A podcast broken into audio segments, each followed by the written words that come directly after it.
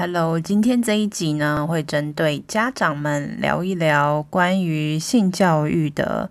态度，还有一些想法。因为其实我知道很多家长谈到性教育的时候，都会首先想到我要怎么让我的孩子保护自己呀，然后什么关于性侵啊、性骚扰啊、身体自主权等等的，或者是去聊一些男女之间到底有什么不一样等。的一些问题，那这些都是比较偏呃生理层面的疑惑。欢迎收听卡卡老师性教育，我是卡卡老师，这是一个性教育的频道，提供零到一百岁的正确性知识，提升女性的情欲跟性自主权。有情感的交流，才有好的性生活。懂性欲，更能享受性生活。那当初我开始做。这个性教育的时候，也有成立了一个粉丝团，叫“情欲卡卡”啊。原本我也用这个名称作为我的一个呃，算是一个出道的品牌吧。然后很多人听到或是看到“情欲”两个字的时候，都会想到色情或是十八禁。那当初我会把这两个字放在一起，是因为我们在性教育里面，嗯、不会去谈的就是这两个东西，一个就是情感的教育。就是爱情啊、亲情啊、我们家庭之间啊等等的，跟一些人际上面的呃关系教育，然后再来就是哦性欲欲望这件事情，也是家长们或是我们在性教育里面比较避而不谈的，而性欲也是我们呃我们人很正常的一个反应，那也是跟我们的情感是有相连接的。所以说，如果性教育只有谈性行为或是生理层面的话，就会很可惜，也会失去了一个平衡。那也不是呃性教育的一个全貌。所以说呢，在性教育的部分，也应该涵盖情感的部分跟性欲的部分。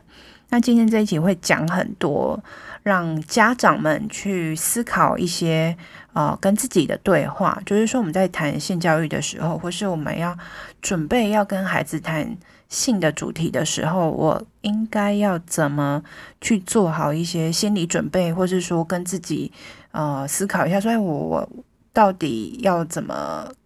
传导给孩子一些正确的资讯呢？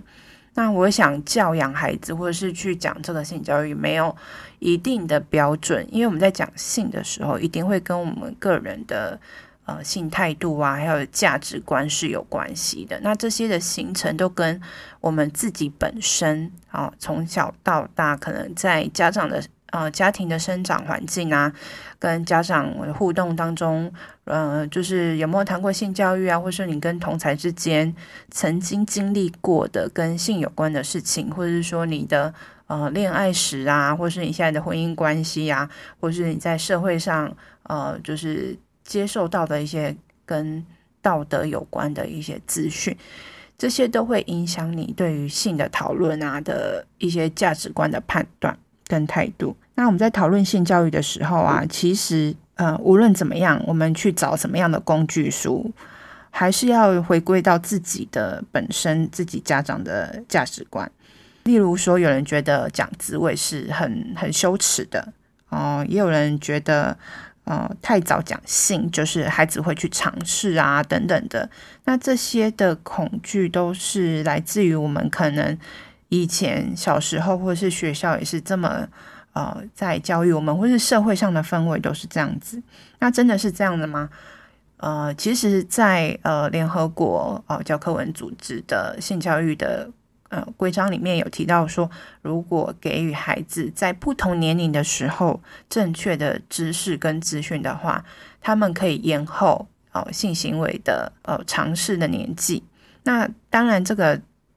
不是只有性，就是一个知识而已，而是包含在家庭跟孩子就是之间的互动啊、支持跟关爱的状况也是有关联的。如果呃家长是蛮常跟孩子去关心他的哦、身边的交友的状况啦，或是说呃关于呃他对于性的好奇，我们都可以去很很正面的回应他的话，我想这些都是对于他做一些判断有帮助的。在这里呢，我还是要非常诚心诚意的推荐各位家长一定要买大辣文化的《不怕小孩问》这本书。那这本书呢，它有教了蛮多，或是分享了很多跟家长，呃，说如何去了解人的一生，关于性的一些发展。然后包含说怎么跟孩子谈啊，还有一些情境啊，还有一些故事穿插在里面。那它里面包含的就是很多不同的家长的价值观，或者说他怎么跟孩子互动。那里面呢，我觉得他的教的都还蛮详细的，而且我觉得都是不会让你觉得说，哎，看了这本书之后，觉得说啊，勉强我自己可能要去跟孩子讨论一些话题的时候。会很有压力，但这本书完全不会。然后他是，我觉得他是很温柔的带领着家长们一起，呃，往呃性教育跟孩子教养这条路的一本非常好的工具书。那今天呢，我就是录音的内容也有就是截取部分家长在谈性教育之前，或是你准备好了想要跟孩子哦、想要跟他们聊性这件事情的时候。我们应该先问问自己的几个非常关键的问题。那如果你问完自己这些问题之后，你再来呃去调整自己，去就是你就会有一个方向跟蓝图，说我到底未来呃跟孩子要怎么去呃谈到性的时候，我该讲到什么程度，或者说我啊、我自己可以去跟孩子互动的。欢迎家长们就可以思考一下这些问题，嗯、你就可以厘清自己说，未来你希望孩子们的性生活或性态度应该是具备啊、什么样的呃方向？你觉得啊、性的目的是什么？好，性的目的是什么？当然，这个就是看每个人的想法啦。嗯，有些人会说啊，繁衍下一代呀；有些人就是说啊，为了跟另一半建立亲密的关系啦，或者是去寻找自我啦，呃，或者是说呃，更认识自己呀等等的，然后可能有千百种的呃，就是答案。那第二个呢，呃，到目前为止，你对于自己的性生活感觉如何？那这个就很也是。见仁见智，有些人就说哦，很满意啊，觉得一直都是很愉悦的，然后或者是说我觉得很羞耻、很害羞，当另一半在跟我做的时候，其实我没有那么享受，因为我根本就不舒服，然后我也不敢跟对方讲，等等的，你可以去思考自己的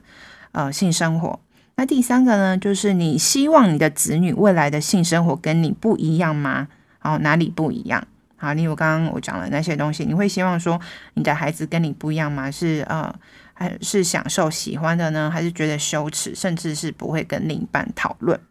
那第四个呢，是什么才能够创造好的爱情关系、好的亲密关系、好的性关系？能够尊重彼此的决定，以同理心去做沟通，呃，这样的爱情关系是比较好的。或者是说哦，能够尊重彼此的意愿等等的，那大家家长可以自己去思考一下。再来是描述一下，你觉得孩子希望能够对于性是什么样的一个态度呢？例如说是健康的啦，或者是说对感情是负责任的，对自己做的任何性行为能够就是做正确的判断跟呃，甚至是。到哦，能够自己觉得说什么样的年龄或者什么样的对象，然后应该在性行为之前如何做，呃，哪些准备等等的，然后能够享受当下的感觉，家长们可以去思考这些这些内容。再就是你可以接受婚前性行为吗？就是你觉得孩子可以做婚前性行为吗？那这个部分就是看家长自己的态度。那再来就是，如果你能够接受婚前性行为的话，你觉得几岁或者什么时候是最好的？那以及性行为应该发生在何种关系之上呢？嗯，例如说互信互爱啊，或者是安全健康。然后再最后一个是你对儿子的性生活的态度跟对女儿是一样的吗？那这个其实真的很重要，因为我觉得在台湾的性教育很容易。就是大家都说我们要两性啊，性别平等啊，可是在这方面就却都是差别待遇。就是教女生就是教月经，教男生可能教啊，你会梦遗啊，保险套怎么用啊？可是其实女生也会梦遗，然后女生也要学会怎么用保险套，而且不是只有一句话就说啊，你要记得准备好，不要搞出人命啊这种话。所以说，其实我们在讲性教育的时候，常常都会有性别上的差异，而且我们平平常在社会上，或是我们在家里面，也可以看到这些性别上面的不平等。那我们如何？就是要从生活当中去跟孩子们讲说，我们之间男生跟女生是没有差别的，都是独立的个体，这跟性别没有关系，我们只是生理上看起来不一样，好看生殖器官的功能不同，但是我们在本质上，人的本质上是一样的，那一样都是需要被尊重。然后我们遇到任何的呃沟通上的问题的时候，我们都要试着去思考说怎样是好的。呃，方式，然后建立一个健康的关系。那我之前也有听过，就是有些妈妈说啊，她有她的儿子的性教育，她自己不知道怎么跟孩子讲，就叫爸爸跟孩子讲。然后女儿的部分就觉得应该给妈妈讲。那再来就是还有一个，哦，还有一个部分，我也觉得是社会上常见的一个，我在课堂上或是一些课程当中常看到的一个性别差异，就是当我们要上亲子。的性教育的时候，就是爸爸妈妈跟小孩一起来的时候，常常都是只有妈妈带小孩来。那我觉得非常的可惜，因为我觉得在过去的性教育当中，哦、男生他们其实透可能哦、可能都是透过一些呃男男生之间互相传这些 A 片啊，或者是一些啊、呃，就是性别上面笑话的一些照片啊、梗图等等之类去认识性这件事情。那在在讨论性的时候，其实他们自己也就是不太敢跟孩子讨论性的原因，也是因为他过去他接受到跟性有关的东西都是这些跟色情有关的，那他自己也讲不出一个，就只能讲说啊，你那个自己小心一点啊，或者说啊，啊你们不要乱乱来啊，乱看啊什么之类的，他自己也不知道该怎么跟孩子聊。那我觉得爸爸就非常需要一起来学习，因为我觉得。毕竟教养孩子不是只有妈妈的责任，每个人在家里面，当然我知道都会有家庭分工，可是不是只有母亲是负责教养，哦，或是带小孩照顾者的角色，爸爸其实也在这个家中扮演非常重要的一个角色，跟孩子们的互动，好，在这个其实性态度或是性的教养上面，爸爸也需要一起参与。好，那刚刚我们有了几个题目的发想，就是你可以去问问自己，到底想要带给孩子什么。当然，你可以列出几个目标，是希望在教育孩子性的时候，你觉得一定要有的。例如说，哦，不希望孩子得性病。然后第二个是，例如说，哦，若孩子有性行为的话，希望是很开心、正面的经验，不会有。不开心，或是因此而留下了不好的回忆等等的，或者是说，哎，希望孩子知道说，建立一个健康的亲密关系跟情感能够有好的互动等等的，这些都可以去思考说你呃希望孩子具备的能力。当然，这些目标都是要再去回应，或是去符合你原本希望孩子未来的。呃，性生活是什么样的样子？好，例如说是很压迫的呢，还是很呃很开心的，还是怎么样的？所以他也是最大最大的一个目标，还是在于说，你希望你的孩子具备怎么样的性生活跟性态度？那我们以这个为目标下去订立一些你希望孩子所具备的能力。当然，如果你面对自己去思考这些问题的时候，你可能也会想到说，我父母的那一代也没有跟我讨论这件事情。然后你自己觉得哪些部分是缺乏的？那你希望你自己能够改变些什么，然后让你的孩子不再迷惘，或是跟你走一样呃的路，或是你觉得啊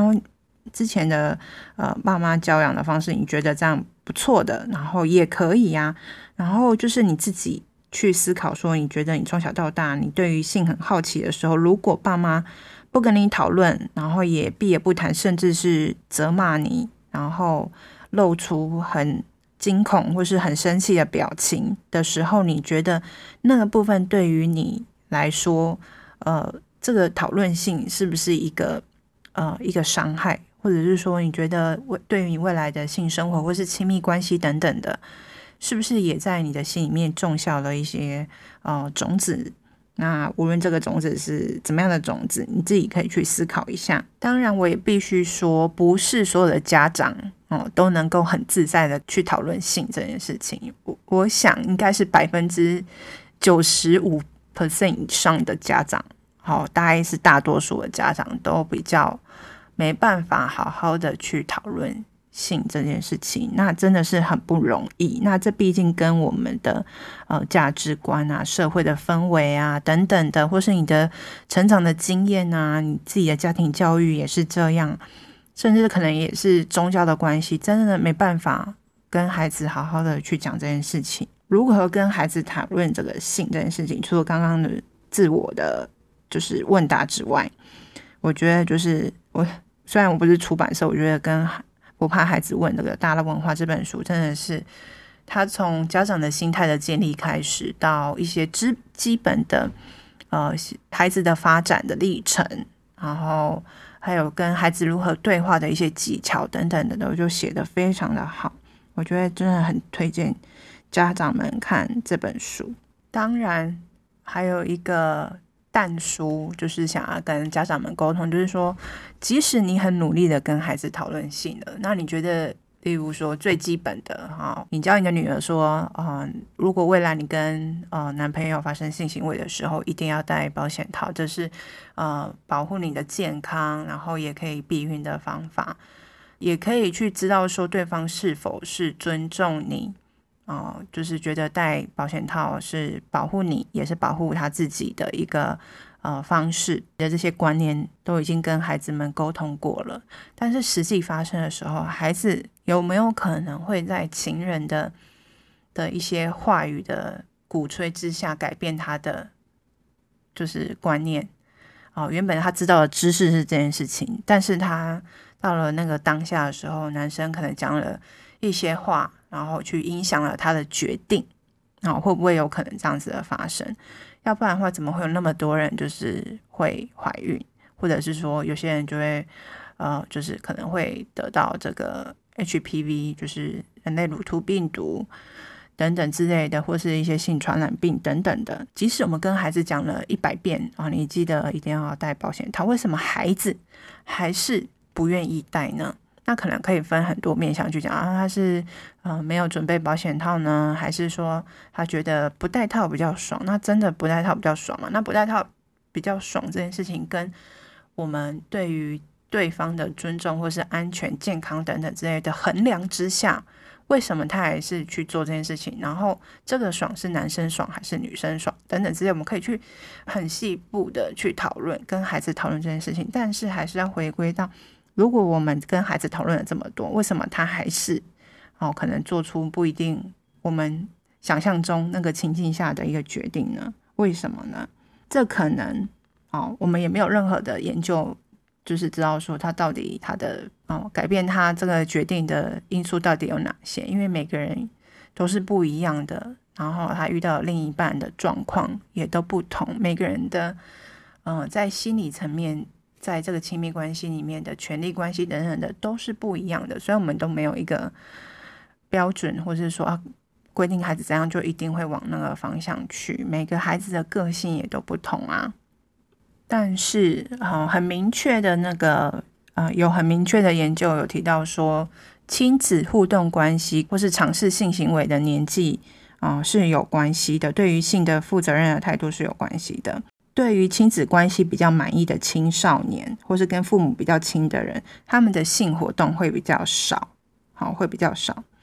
那亲子关系比较疏远的人呢，啊，比较疏远的人呢，可能会比较早尝试性行为，然后频率跟伴侣也会比较多。无论是跟父亲或母亲谁的关系比较好，男孩跟女孩的状况都是一样的。所以说，亲子关系的，就是。疏远程度或是亲近程度，都可以都会影响到青少年的避孕行为跟性行为。所以呢，有良好的亲子沟通跟互动是非常重要的。当然，这一部还有一部分会跟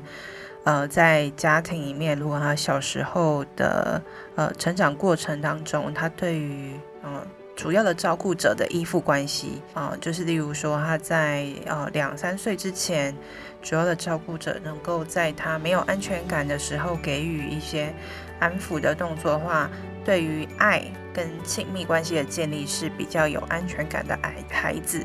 他也比较不会去对于讨爱或是对于爱这件事情是没有信心的，然后没有安全感的。那他在未来自己的呃在建立别的亲密关系的时候，他就不会处于一个焦虑，或是觉得说我会失去，然后因此我要做什么去迎合对方等等的一些呃行为。那这个